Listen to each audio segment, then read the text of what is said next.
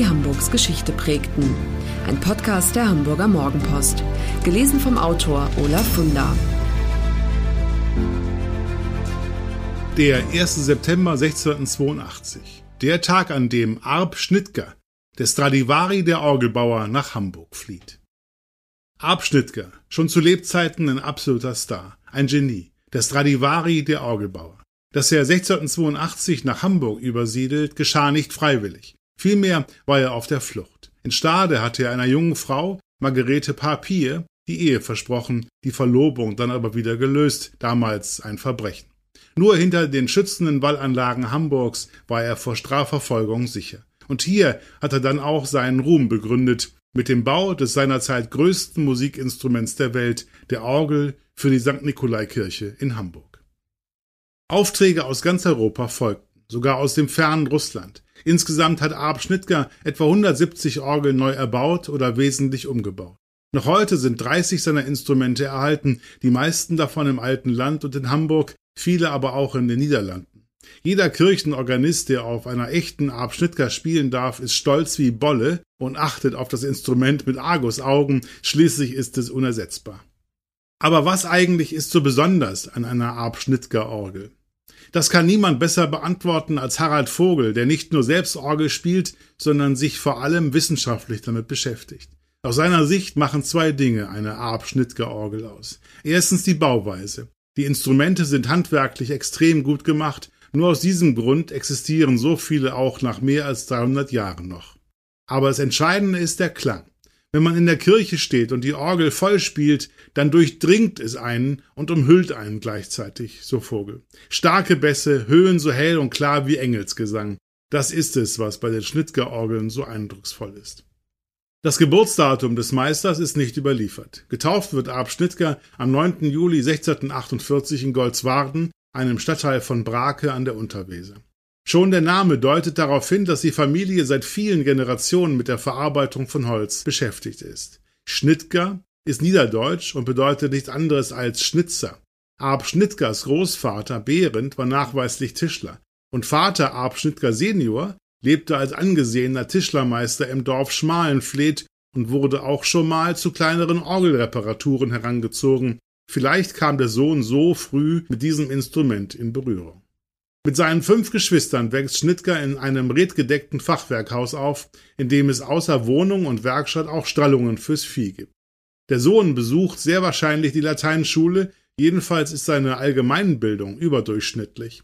Dafür spricht, dass er Zeit seines Lebens seiner Unterschrift statt des üblichen mit Eigenhand das gehobene Manu propria hinzufügt, das machen nur Gebildete.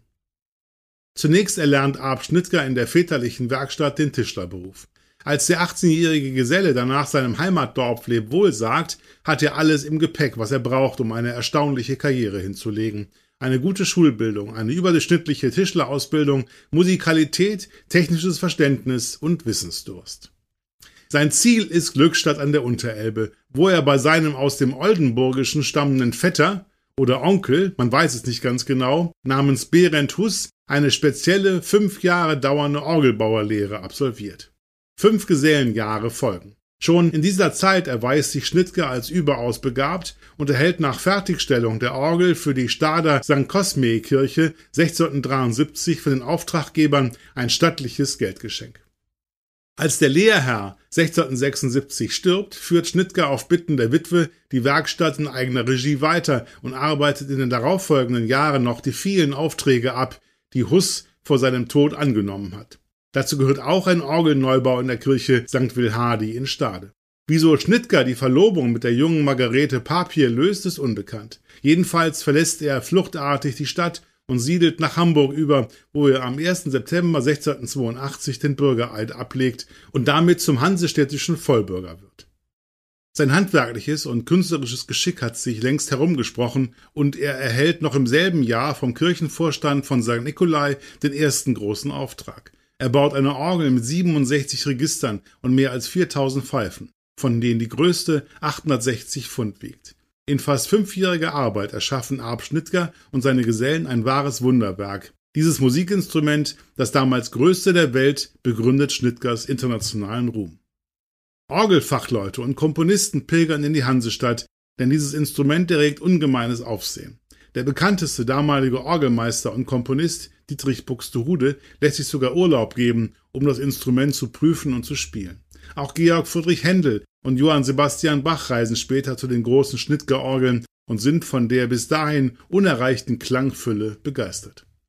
Schnittger wird zum berühmtesten Instrumentenbauer seiner Zeit. Aufträge kommen von überall. Schnittger liefert Orgeln nach England, Portugal, Spanien, Dänemark, wird das niederländische Groningen zu einem weiteren Zentrum für Schnittger und seine Orgelbaukunst. Selbst der russische Zar Peter der Große gehört zu den Kunden, ihm liefert Schnittger ein Instrument nach St. Petersburg.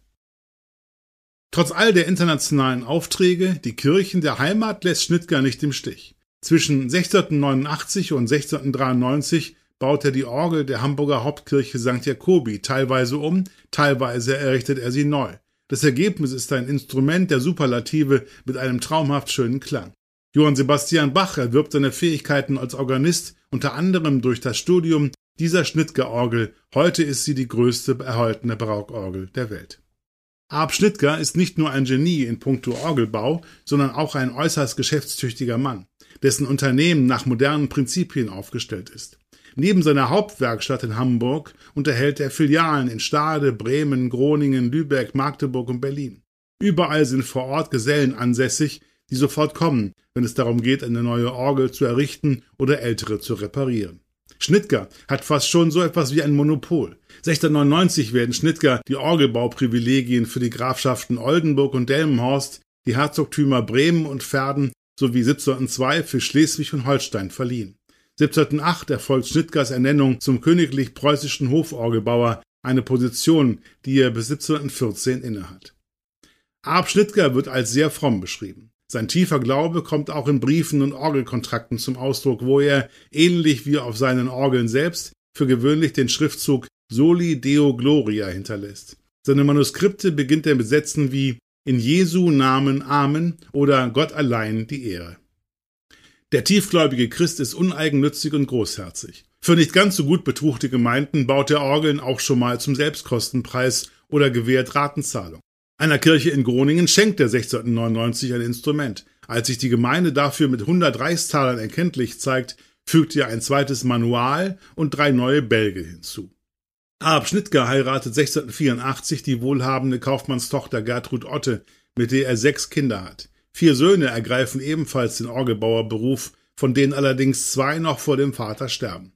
1693 erwirbt Schnittger den Hof seines Schwiegervaters Otte in Hamburg-Neuenfelde, wo er ab 1705 lebt und bis zu seinem Tod eine Orgelwerkstatt betreibt, den sogenannten Orgelbauerhof. Das wunderschöne Gebäude steht noch und kann zumindest von außen besichtigt werden.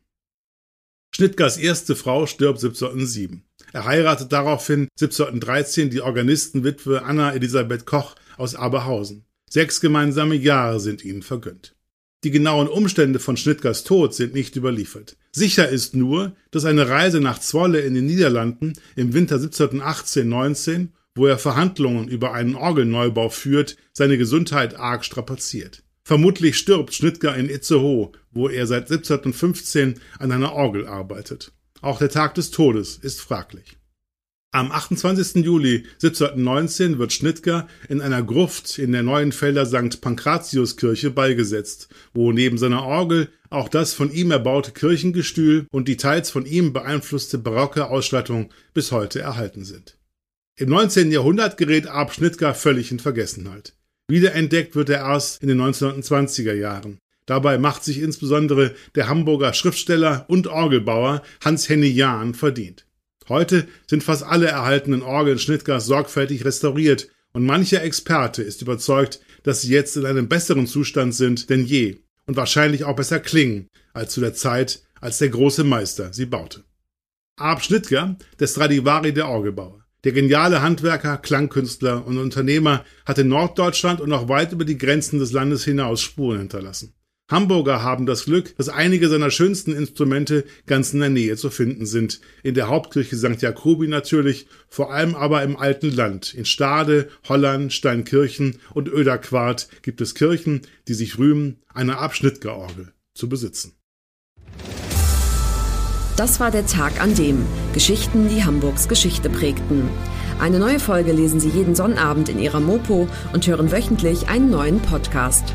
Noch mehr Historisches aus Hamburg, wie zum Beispiel das Buch zu dieser Serie oder die Magazine Unser Hamburg, finden Sie auch online in unserem Mopo-Shop unter www.mopo-shop.de.